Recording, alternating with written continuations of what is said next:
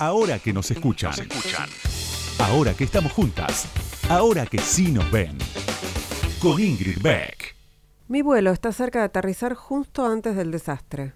El piloto decide esperar en el aire. Inicia una nueva vuelta sobre el aeropuerto. Me asomo por la ventanilla. Se ven la terminal aérea y algunas casitas amontonadas en los barrios cercanos a Ezeiza. Casi todo está oscuro. Si bien lo intento, no reconozco ningún monumento o edificio en particular. Todo me parece nuevo, un lugar en el que nunca estuve. O mejor dicho, una postal borrosa del pasado, la mezcla del vacío de aquel día que nos fuimos del país con los recuerdos construidos a fuerza de la insistencia de mis padres en relatar mi infancia. Al pasar por encima de la pista de aterrizaje, observo que algunas luces todavía van y vienen, parpadean. Pienso que se trata de un desperfecto pasajero. Viajo en clase turista, como siempre que me subo a un avión. Voy sentada junto a la ventanilla. Las azafatas piden que no entremos en pánico y que permanezcamos en nuestras butacas hasta que el piloto finalice las maniobras. Podremos quitarnos los cinturones de seguridad cuando estemos en tierra. Aún no lo sospecho, pero nos quedan como dos horas girando en círculo sobre el aeropuerto. Se percibe ansiedad en la tripulación. Apenas den la orden de desocupar el Boeing 777 que me tocó en suerte, voy a salir corriendo. Me siento asfixiada por primera vez en mi vida. Algo en mí quiere huir. Repaso mentalmente la sucesión de movimientos que me conducirán a la salida cuando estemos en el aeropuerto. Son los primeros párrafos del libro Vladimir de Leticia Martín, que ganó el premio Lumen de novela y que acaba de publicar, claro, Lumen. Ahora que nos escuchan. Con Ingrid Beck. Hasta la una.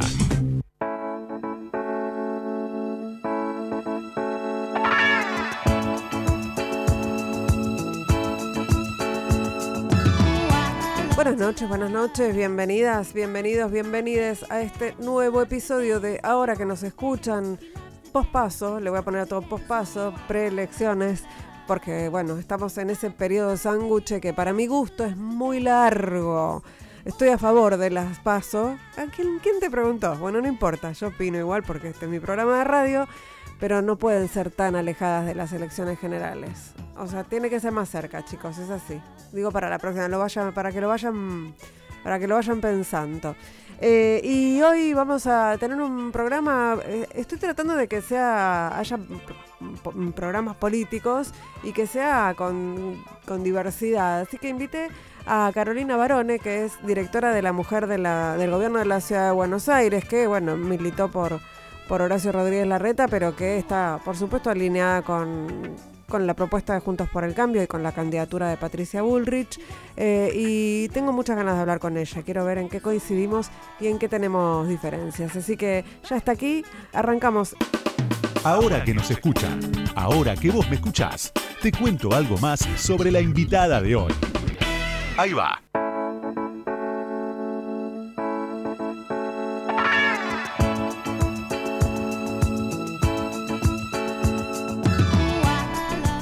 Carolina Barone nació en Venado Tuerto, Santa Fe. Es licenciada en Gobierno y Relaciones Internacionales y magíster en Políticas Públicas. Fue directora de Políticas de Género y Diversidad del Ministerio de Seguridad de la Nación, convocada por la entonces ministra y hoy candidata a presidenta Patricia Bullrich entre 2016 y 2019. También secretaria técnica del Consejo Federal de Lucha contra la Trata. Participó en la elaboración de los planes nacionales Igualdad de Oportunidades y Derechos, lucha contra la trata de personas y asistencia a las víctimas, erradicación de todas las formas de violencia contra las mujeres del Plan Nacional de Seguridad para la reducción de femicidios. Desde mayo de 2021 es directora general de la mujer del Gobierno de la Ciudad de Buenos Aires. En su bio de Instagram, además de sus datos profesionales, tiene escrita la frase Amo a mi país. Muy bienvenida, Carolina Barone, ahora que nos escuchan. ¿Cómo estás? Muy buenos días, Ingrid. Muy bien, muy feliz de estar con vos. En tu bio falta un dato que es tu orientación política. Creo que queda claro, eh, ¿no? Por la, por la biografía. Pero me preguntaba mientras leía eh, si en algún momento empezaste a militar en política, así, tipo, bueno, ahora soy militante o más como cuadro técnico te incorporaste. Ingresé como militante. A los 19 años, mi primera eh, primer ingreso a la política fue en el PRO, fue mi primer partido, mi único partido a lo largo de toda mi vida, una ficha fundacional del partido cuando eh, estaba empezando allá por el 2007. Así que mi militancia política fue a los 19 años y siempre en el PRO.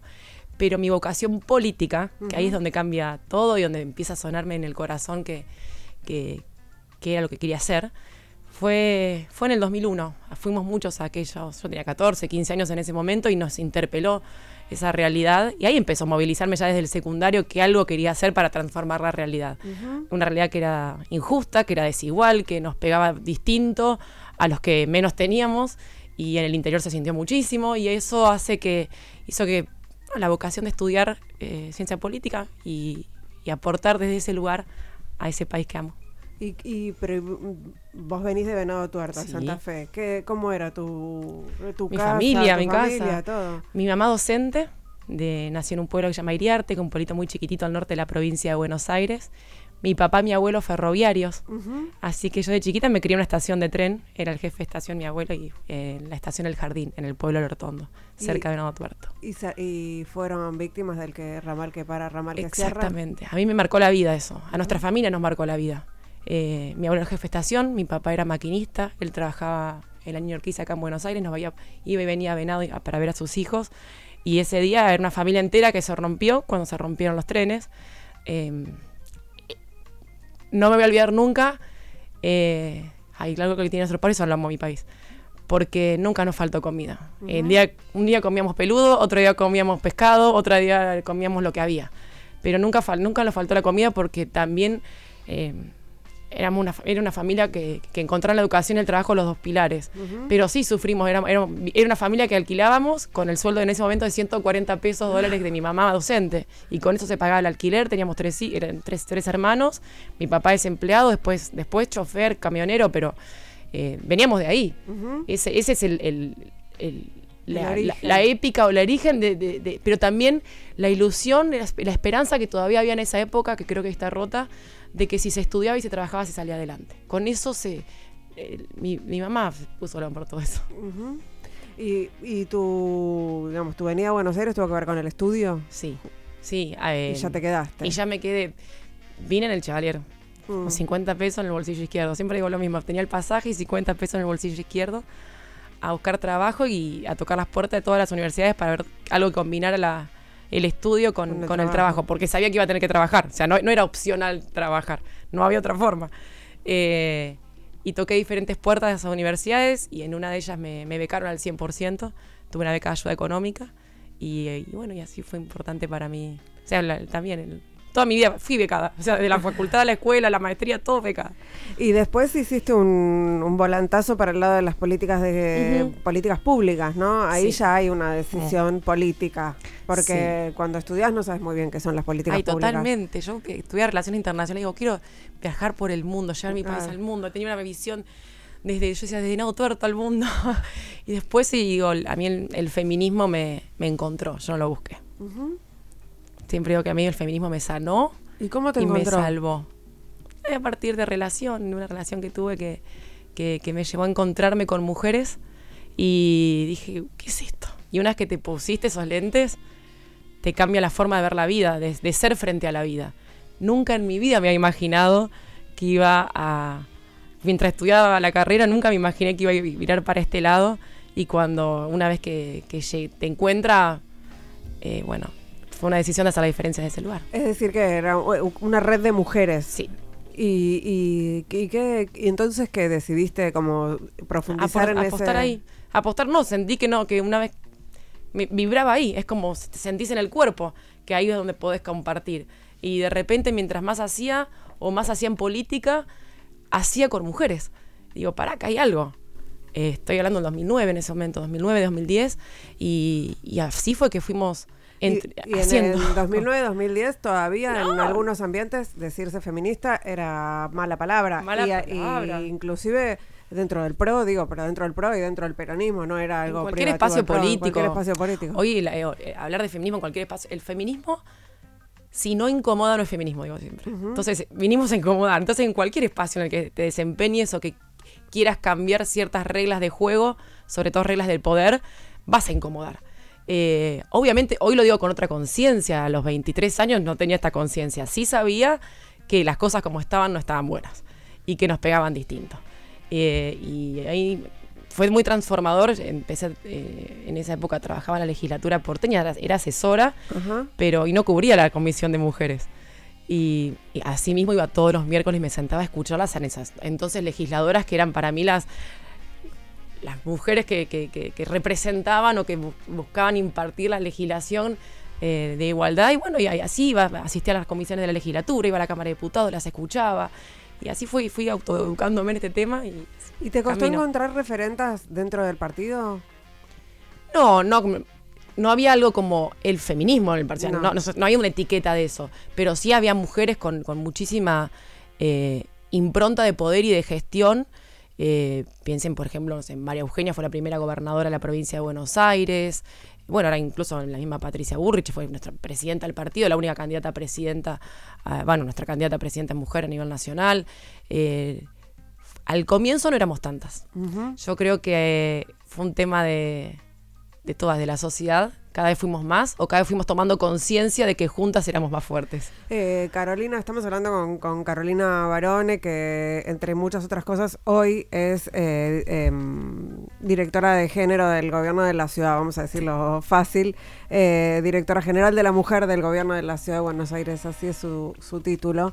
y pensaba, dijiste hace un ratito, en esa época el feminismo en muchos lugares era una mala palabra. Y me pregunto si no volvimos a ese punto hoy. ¿Cómo lo ves?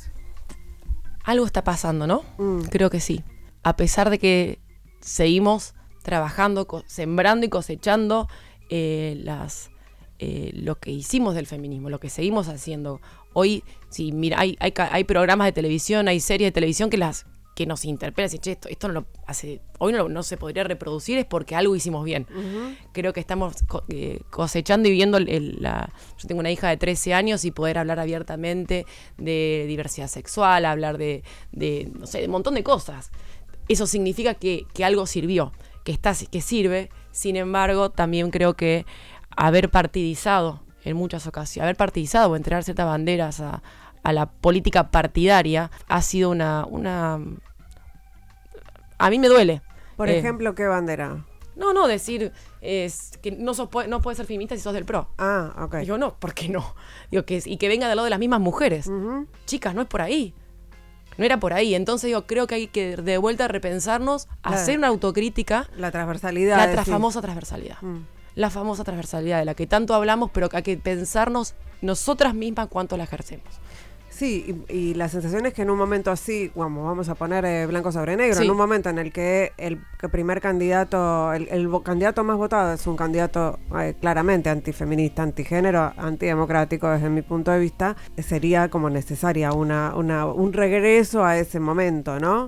Y hay que ser inteligentes, estratégicas, repensarnos cómo comunicar, tal vez buscando el mismo objetivo, que finalmente lo que buscamos es, es más igualdad, es que nos cueste menos todo por el hecho de ser mujeres, pero que no nos maten todos los días por ser mujeres, que, no, que todas tenemos un testimonio de acoso, de abuso a lo largo de nuestra vida.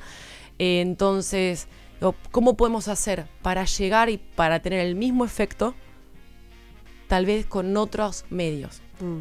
Pero tenemos que tener una conversación sincera y desprejuiciada respecto de la otra. hay, una, hay una posibilidad y también sobre todo convocar a los varones en la conversación. Estamos charlando con Carolina Barone y enseguida seguimos charlando. Tenemos, bueno, unos cuantos temas por delante. Ahora que nos escuchan. Entrevistas a las mujeres que mueven el mundo. Con, Ingrid Beck.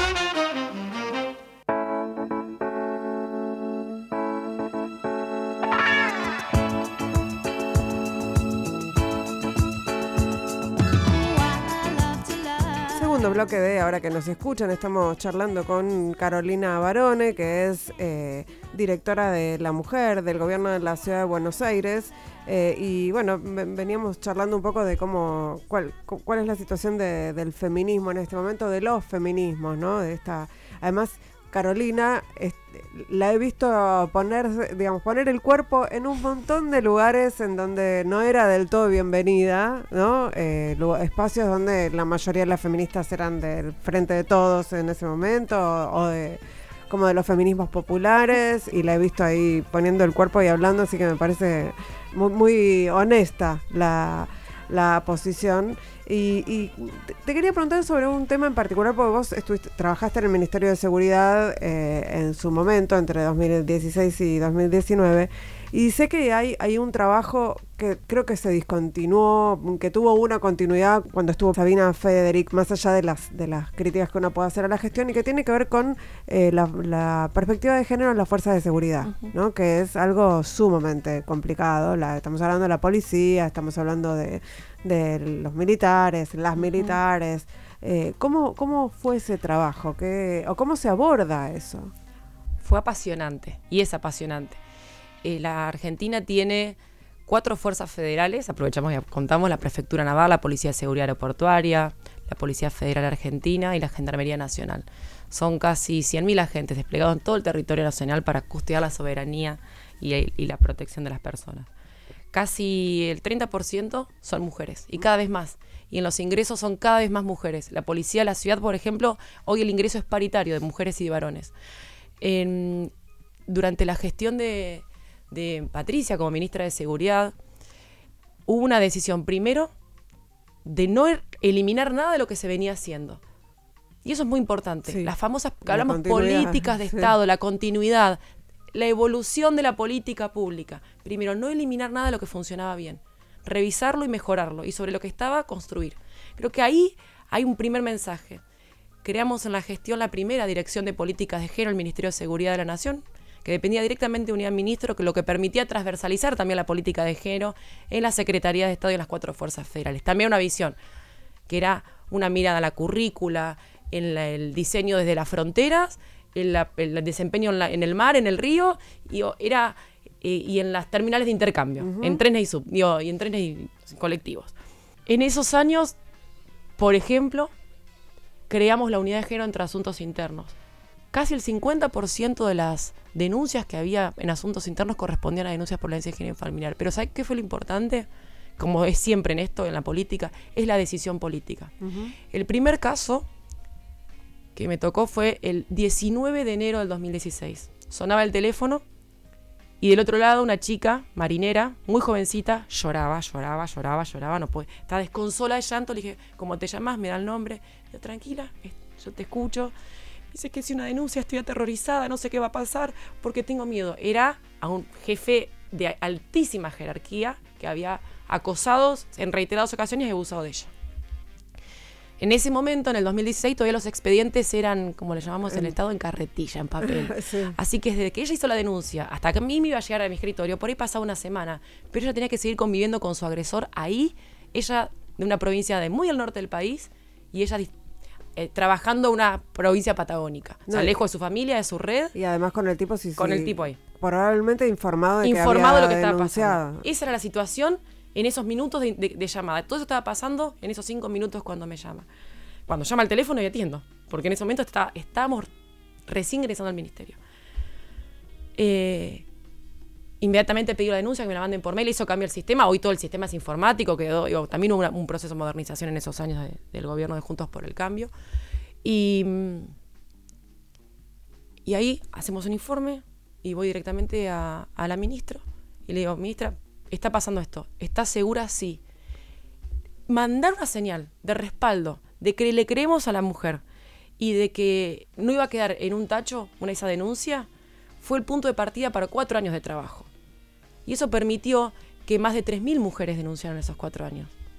Y, respecto, por ejemplo, a otra de las políticas que fue la restricción de arma reglamentaria, hasta ese momento la resolución que existía era que tenía que haber una medida de protección y recién ahí le podíamos sacar el arma a un policía que ah, había sido abusado o agresor. ¿Qué dijimos? No todas las personas, nosotras sabemos que no todas las mujeres denunciamos. No solamente que no todas denunciamos, sino que no todas vamos a tener medidas. Y no solamente que no todas vamos a tener medidas, sino que las medidas tienen un plazo. Sí, y que además las medidas no garantizan nada. No garantizan tan poco tanto. Entonces digo, hay que darle vuelta a eso. Dijimos, eliminamos lo que venía, no, trabajamos sobre lo que había. Entonces lo que hicimos fue trabajar con las fuerzas federales para la restricción preventiva ante la toma de conocimiento de un hecho de violencia, que ya una mujer, que pone en riesgo casi su carrera y su profesión, avisa que está en una situación de violencia de género intrafamiliar, ya es un montón. ¿Cómo no le vamos a creer? Si se pone en juego todo ella. en ese momento. Y ahí aumentamos un 600% la restricción de desarmamento reglamentario y después eso, en la siguiente gestión, se materializa una resolución. Digo, cuando, cuando hay una vocación de poner la política pública por encima de las banderas y no querer sacar un rédito específico de eso, sino que realmente la vocación era el cuidar a quienes nos cuidan, que eran en este momento, en ese momento las mujeres en las fuerzas. ¿Y por qué era importante tener mujeres en la fuerza? Y primero porque ahora son nuestros hechos, somos personas. Claro, somos el 52% de la población. Básicamente. Pero ahí también en, en marzo de ese año 2016 nombramos a la primera mujer subjefa de una fuerza federal por primera vez en América Latina había una mujer conduciendo una fuerza federal. Mm. Eso, eso, no sé, eso se discontinuó.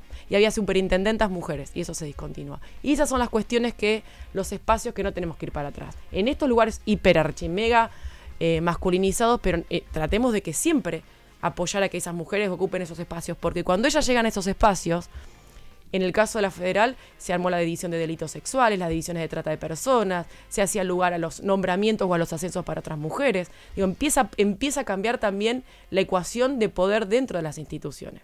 Pasa en las fuerzas, pero pasa en la política también. Eh, pensaba, por ejemplo, en, alguna, sí pensaba en la continuidad de algunas de las medidas y, por ejemplo, en, la cuestión de... Eh, la gestión menstrual, que ahí sí se está impulsando, mm, pienso en la Policía de Seguridad Aeroportuaria y demás, pero y, en la policía, y pensaba en cosas que quienes no estamos ahí no pensamos, como por ejemplo que las mujeres se pasan muchas horas paradas. Entonces que, por ejemplo, la copita menstrual les, les viene bien para esa actividad porque si no tienen que, eh, bueno, es toda una situación eh, más complicada que para otras que estamos en otro tipo de trabajos más cómodos en ese sentido, ¿no? Como que hay cosas que, bueno, las que trabajan en el asunto lo, lo miran con las lentes de, de, género. Sí, mira, ahí lo mismo que la lactancia, por ejemplo. O sea, una persona lactante y tenés que estar una posta ocho horas parada en un barrio popular o en Santiago del Estero, en la ruta nacional tanto. Bueno, eso, ese calor expuesto, tantas horas, con las tetas que te explotan o lo, mismo cuando te estás en tu periodo. Todo eso, cuando diseñas políticas de género, son las preguntas que te haces. Y nuestro trabajo tiene que ver con igualar la cancha para que ellas puedan desempeñarse eh, en, la, en su tarea. ¿Por qué? Porque si no perdemos un montón de talento dejar a las mujeres fuera de cualquier tipo de, estas tareas, estamos perdiendo, digo, un talento que es, eh, es innumerable.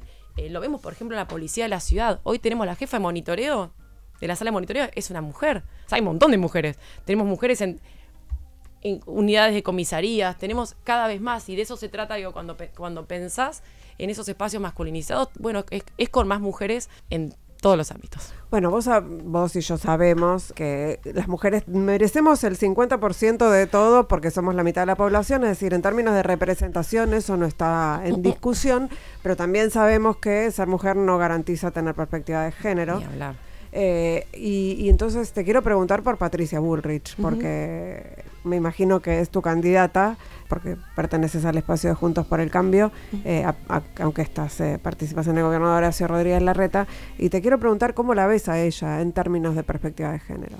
Antes contaba, ¿no? Ella cuando llegó al Ministerio de Seguridad convoca a una feminista para hacerse cargo de la agenda de género. Ya es una, es una, es una mirada, es un dato, es una decisión. Y crea la primera, la, por primera vez en la estructura del ministerio, que es la estructura política del ministerio, hay una dirección que está enfocada en, igualar esta cancha. Pero no se trata solamente de, de, cargos y roles, sino qué decisiones tomamos en estas situaciones. Con este ejemplo que yo te dije, en, la, en el primer caso altísima, donde estaba involucrada alguien de altísima jerarquía, la decisión era proteger, por supuesto, a la persona que había sido abusada. Es con esa mirada fue la gestión del ministerio. En su rol como legisladora nacional, como diputada nacional, aprobó y acompañó todas las leyes que tuvo que ver en avance de derechos.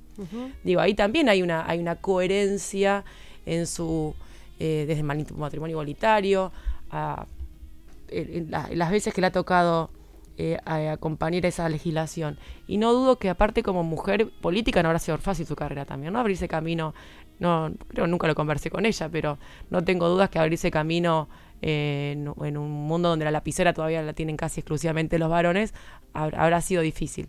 Así que confío que, ella tampoco está sola, Ella hoy es la, que, la persona que ganó una interna, pero es todo un equipo que para cuando lleguemos a octubre confío que vamos a estar gobernando como Juntos por el Cambio 10 provincias en Argentina. Pensá que en septiembre se va a votar en Santa Fe, va a ganar Maxi Puyaro en Santa Fe, hay elecciones en Chaco, el pueblo de Chaco también va a apoyar a Juntos por el Cambio, en Mendoza también hay grandes posibilidades que, que sea electo gobernador Cornejo con todo el equipo.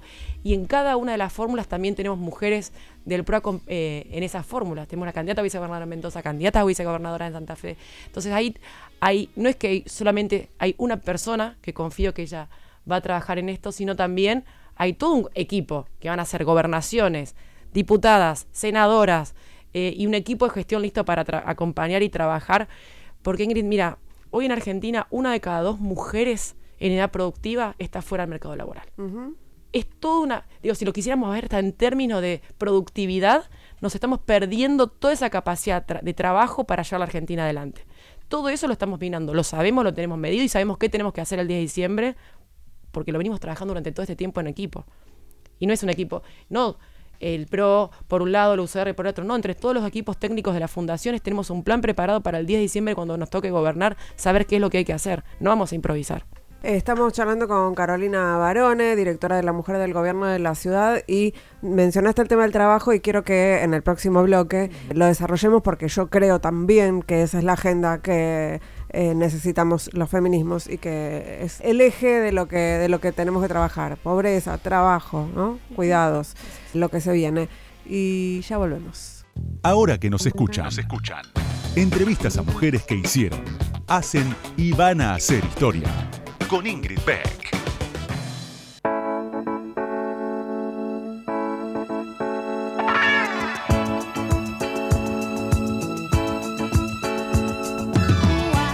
Tercer bloque de Ahora que nos escuchan, estamos charlando con Carolina Barone, que recordaba que me diste el premio Lola Mora hace un par de años. Y mira, ni lo vi, recién ahora la invito. Si la invitaba antes, bueno, por ahí, eh, eh, doble premio. No, pero digo, fue eh, con honestidad. Absolutamente. Total, totalmente. no, hubo, no hubo cabildeo para, para el premio. bueno, nos quedamos pensando, Carolina, me quedé pensando es, eh, en lo que dijiste de que una, una de cada dos mujeres está fuera del mercado laboral y estamos todas atravesadas por esa cuestión. Se está discutiendo en el Congreso con buena o mala suerte el tema de la ampliación de las licencias. Está ahí sobrevolando todo el tiempo el tema de los cuidados que y yo cada vez que hablo del tema de los cuidados y digo la palabra cuidados, pienso que es algo que entendemos nosotras y que al resto de la gente no, no lo entiende. Y también pienso que en esta campaña electoral, nadie les está hablando a las mujeres. Eh, y no digo hablarles desde el feminismo a las mujeres, no, estoy diciendo hablarles de género, estoy diciendo hay que hablarles de, de trabajo, de cómo van a salir de la pobreza. Eh, eh, parece como que no hubiera conciencia de que las más pobres de las pobres son las mujeres, ¿no? Las mujeres con hijos. Hay algo de esta campaña, y ahora te respondo eso, de esta campaña que, que por ahí se escucharon más fuerte los gritos que, que las propuestas es momento de que se de poner sobre la cima de todas las propuestas. Nosotros de Juntos por el Cambio tenemos propuestas que están enfocadas. Creemos que la agenda del próximo gobierno a partir del 10 de diciembre tiene que estar en materia de mujeres enfocada en la autonomía económica, definitivamente. Pensar, este, el, el, decías recién, ¿qué es esto del cuidado? El cuidado tiene que ver con cómo se distribuye el tiempo. El tiempo que nosotras estamos cuidando hijos, adultos mayores, personas con discapacidad, yendo al supermercado, volviendo. Eso representa todo ese tiempo no remunerado que eh, no, estamos, no, no, estamos ganando en el trabajo y no nos ingresa. Se, considera improductivo, pero, si, pero si tuviéramos que salir a pagar ese tiempo, sería carísimo. De hecho, eh, a nivel nacional, se, por primera vez se mide cuánto representa esto. Y si le pudiéramos poner un costo a ese cuidado, representa el 16% del PIB de la economía argentina no es joda hablar entonces es más Que el comercio. Es más que el comercio, más que la industria.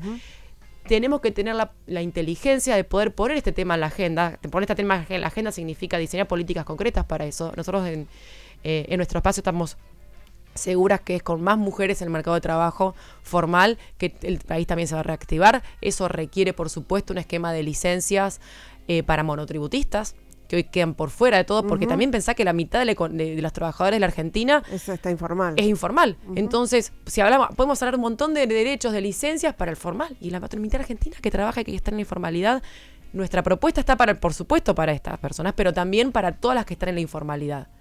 Em, con muy poco eh, esfuerzo del presupuesto nacional podríamos cubrir ese esquema de licencias. De hecho, ACIPEC tiene una investigación muy, muy precisa sobre este, sobre este tema. Sí, me da pena que esto que vos estás diciendo, parte de esto está en el proyecto de ley que se, tuvo dictamen de mayoría, pero el, Juntos por el Cambio no acompañó, tiene un dictamen de minoría, eh, y ahí, ahí estaría buenísimo que actuara la transversalidad en este tema, ¿no? Tiene, tiene, que, tiene que ser prioritario la, transversalidad en este tema va a ser, hoy, hoy tiene que primar la, la, agenda de la autonomía de las mujeres, de, la autonomía económica, pero pensá que hoy el Estado le está diciendo a los trabajadores, las mujeres cuidan y los hombres van a trabajar. Si tienen solamente dos días de licencia, significa que ya el Estado te está diciendo cómo, cómo se tiene que distribuir ese tiempo y ese dinero. Bueno, son las conversaciones que, que, que se están dando y espero que tengamos eh, fuerza política para lograr eh, acuerdos. Pero no solamente en el Congreso, sino las decisiones que haya que tomar a nivel eh, gubernamental. Nosotros en la Ciudad de Buenos Aires, por ejemplo, tenemos un esquema de licencias para trabajadores y trabajadoras donde tanto la persona gestante como la no gestante pueden elegir cómo se distribuye ese tiempo de cuidado. Y eso ya es un punto de partida. No estamos diciendo toda la responsabilidad cae sobre vos. Eh, sino que lo puedes distribuir con tu, con tu pareja. También el esquema de la policía de la ciudad es así. A veces, muchas veces existe esto de la familia, eh, que parejas dentro de la misma policía. Entonces, ¿cómo, ¿cómo distribuir eso? También es ese tipo de esquema de licencias están dentro de la policía de la ciudad. Bueno, tenemos que lograr que eso también poder llevar, convencer y poder llevar eso a, nivel eh, nacional. Y también hay un tema con las empresas privadas, ¿no? Que, bueno, hay algunas que sí son pioneras en este tema o que son internacionales, entonces están recibiendo directivas de, de la sede central de que tienen que ampliar licencias, que tienen que acompañar a las mujeres. Eh, y hay que ponerse eh, creativos también. La política, las políticas, eh, independientemente que salgan una ley, ya podemos empezar a hacer cosas. Yo, vos apenas me presentaste, decías, bueno, soy de Venado Tuerto. Hace poquito estuve en el Parque Industrial de Venado. Tiene decenas de empresas eh, como nuestro interior productivo, ¿no? Cualquier ciudad, Pergamino, Venado, Río Cuarto, ves un país que, que anda ahí, eh, golpeado por la crisis y por todo, pero hay, hay empresas que siguen apostando por el país. Y entre todos estamos trabajando, colaboré o sea, voluntariamente, para ver cómo podemos hacer para que más mujeres, porque son empresas casi todas metalúrgicas, donde mayoritariamente hay varones, ¿cómo podemos hacer para que más mujeres puedan trabajar? Desde el traslado hasta el parque industrial, hasta la posibilidad de tener un espacio de cuidado compartido para todos los trabajadores y trabajadoras, que incluso, por supuesto, los trabajadores puedan llevar a sus hijos a ese espacio compartido, empezar a pensar por fuera lo que te dice, digamos, independientemente de que haya ley o no haya ley, ¿qué podemos empezar a hacer como empresa particular o asociándonos con otras redes de empresas para eh, generar políticas activas eh, específicamente en el cuidado, porque es muy difícil, como vos bien decías, estudiar, trabajar, invertir ese tiempo eh, de ingreso formal si tu esquema de cuidado no, no, hay. Y si no hay, no hay redes, si, no hay, redes, si no hay recursos, si no hay un, jardín, digo, en términos no tan teóricos, si no hay un jardín infante, una guardia, ¿dónde? Eh, el interior se siente distinto también. Y una cosa es la ciudad de Buenos Aires y otra cosa es recorrer la Argentina. Y la Argentina es muy diversa. Sí, y bueno, es, uno de Otro tema. Es una de las virtudes y, uno de los problemas. Es una virtud de los problemas, pero no hay, que, no hay que pensar la política pública del escritorio. Y hay que trabajar con los territorios en la diseño de esas políticas públicas también. Bueno, sabes que una de empezamos hablando un poco de, de las cosas que, que, ya están instaladas, ¿no? Desde, lo, desde los feminismos. Y yo siempre pienso cuando trato de ser optimista frente, frente al futuro, que hay igual una capilaridad, ¿no? Que más allá de que no se vea en la superficie, que no haya movilizaciones masivas o que estemos un poco atomizadas, cansadas, eh, algunas eh, un poco silenciadas, que creo que ese es el, un poco el diagnóstico de la situación, eh, hay capilaridad, hay cosas que en los territorios ya, ya están y no se van a mover, que por ahí no, no, podríamos denominar feminista, pero la formación de redes de mujeres me parece que eso está, ¿no? está y hay, hay una institucionalidad también que se logró en los últimos años que, que empieza a dar respuesta a, a situaciones concretas. Nosotras que estamos de tantos años trabajando en esta agenda. Antes levantabas el teléfono y hablabas con el municipio de no sé dónde y no, no tenía un área específicamente que dé respuesta a esto. Hoy diría que no existen casi localidades que no tengan, aunque sea una persona, un equipo interdisciplinario que dé respuesta o, haga frente a, una situación de violencia intrafamiliar. Eso lo logramos nosotras. Yo le preguntaría a tu audiencia, ¿saben cuántas denuncias por año por violencia de género intrafamiliar en Argentina? Solamente denuncias policiales, ni hablar si a eso le sumamos fiscalías o otras cosas. No. Ni idea. Aproximadamente por año 500.000 denuncias policiales. Solo denuncias. También te digo que, con dolor digo que esto porque la última vez que supimos el número oficial fue en el 2019. Nunca más supimos cuántas denuncias había. El último dato oficial que tenemos es ese, que lo, lo hacíamos nosotros del Consejo de Seguridad Interior, conjunto con todas las provincias.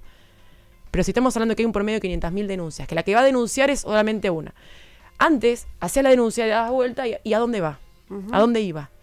Y muy difícil que te encuentres del otro lado un equipo de desarrollo social o, de que pueda acompañar. Hoy esa, esa conversación, hay que coordinar mejor eso, articular mejor eso.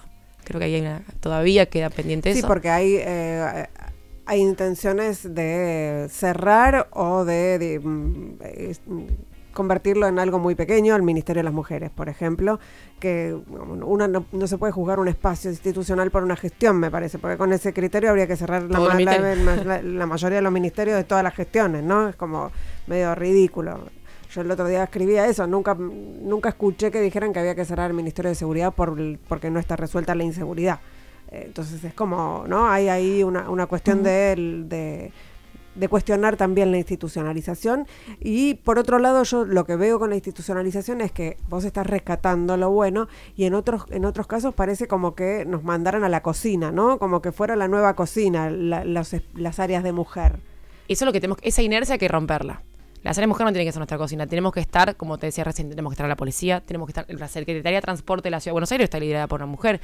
Ministerios eh, tradicionalmente masculinos tienen que estar liderados. tenemos que ser más. De hecho, la paridad en las listas empieza, fue una gran, es la gran oportunidad para que más mujeres accedan a esos lugares de representación. Nos queda la Corte Suprema de Justicia. Mm. Una de las propuestas, uno de los compromisos juntos por el cambio es cuando lleguemos al gobierno promover una mujer en la Corte y que sea feminista. O sea, que, que tenga perspectiva de género. Sí, estábamos hablando de los espacios institucionales Exactamente, y los riesgos y las virtudes de, de esos ¿Hay algo del grito de estas elecciones? ¿O del silencio? A ver, a, es un grito que es silencioso, ¿no? Pero que, se expresó en las urnas, que creo que es lo que va a reflejar Juntos por el Cambio ahora, que lo está haciendo, y el compromiso de, Patricia como candidata a presidenta, es hacer un gobierno para la política de extrema austeridad. Mm. La política tiene que ser extremadamente austera. Tiene que estar todo el recurso puesto en la política pública, no tanto en, en la, en los cargos, ni tanto en, la, en los lujos, en los traslados, en los choferes, en lo suntuoso, sino específicamente cada peso del, de que recaude el Estado tiene que estar puesto para saldar las deudas que tiene hoy el país, sobre todo con los que menos tienen. Y, enfocado en la, en, la, en la, producción y en la, y en la educación prioritariamente. Eh, de cara hacia adelante, eh, pensamos un, un, un, gobierno con muchísimos menos ministerios, pero profundamente enfocado en reducir las brechas de desigualdad. Mm. Entonces, acá no tiene que ver tanto, en esto sí, eh, porque entendemos lo que está pidiendo también la sociedad. Y en esa sociedad que nos pide, hagan, pero no se repartan cargos. Hagan, pero no se repartan. Hay, algo de eso también que hay que entender también la, sociedad en la que estamos, lo que nos está pidiendo la Argentina hoy. Eh, recién fuera de aire hablábamos de que todavía estamos procesando un poco los resultados de, de las últimas elecciones porque ese grito que vos mencionás tiene muy distintos componentes, ¿no? Y un liderazgo que es un liderazgo muy, desde mi punto de vista, riesgoso para la democracia. Eh, ¿cómo, cómo, ¿Cuál es tu análisis? ¿Cómo ves? Digo, más allá de que entiendo que tenés la vocación de, que el próximo gobierno sea de Juntos por el Cambio, eh, hay ahí un, un 30% que parece estar en aumento, ¿no? Cómo, cómo se para, cómo se, cómo se le habla a esa gente. Más allá de esto que acabas de decir, de bueno, un gobierno que no se, que no se reparta cargos, etcétera. Falta todavía un montón para el 22 de octubre. Tenemos la enorme labor, quienes estamos en, en nuestro espacio, Juntos por el Cambio, de convencer a la mayor cantidad de argentinos posible que la opción más racional, republicana, institucional, con un equipo preparado para gobernar, es el de Juntos por el Cambio, porque no solamente vamos a tener un gobierno nacional, sino también una representación federal lista para, para tomar las riendas de un país que es muy complicado. Hay, creo que son dos elecciones completamente distintas. Miren, no fue una interna. Milei fue solo. Nosotros tenemos vocación, tanto en el PRO, histórica, desde siempre. El mismo Mauricio cuando fue a las Paso Nación. Horacio y Gabriela, ahora Lustó con Jorge Macri. Siempre nosotros como espacio democrático nos eh, dirimimos nuestros liderazgos en elecciones. Hoy ya tenemos un liderazgo. Entonces nosotros sí fuimos a paso. Y elegimos eh, la Argentina, el pueblo argentino eligió quién quería que sea ese liderazgo dentro de Juntos por el Cambio. Ahora empieza otra elección una elección completamente distinta, que nos va, que nos va a poner de frente realmente a ver qué propuestas realmente tenés. Ahora están elegidos los candidatos, ahora vamos a votar las propuestas de esos candidatos. Son dos elecciones diferentes. Sería, eh, le bajaría un poco, escuchar, pero también dividir las dos etapas distintas. Hoy, hoy la paso eligió los candidatos. Ahora vamos a escuchar las propuestas que tiene cada espacio y ahí yo tengo mucha, mucha esperanza de que vamos a ser la, mejor opción, que somos la mejor opción, pero que además vamos a poder convencer y transmitir que el liderazgo eh, de Juntos por el Cambio es el que está para, para, esa, para esa tarea y ojalá lo otro preocupa. Muchísimas gracias Carolina Barone por este rato de charla en Ahora que nos escuchan. Nos vamos a ir con, conociendo Rusia. Se me hizo tarde, pero no se me hizo tarde, estoy entregando muy bien en horario, solo que bueno, a Conociendo Rusia se le hizo tarde. Eh, en la operación técnica estuvo Lucas Rodríguez Perea, en las redes Melanie Berardi, en la musicalización Sergio Cirigliano y en la producción Mariana Boca. Nos reencontramos la semana que viene. Adiós.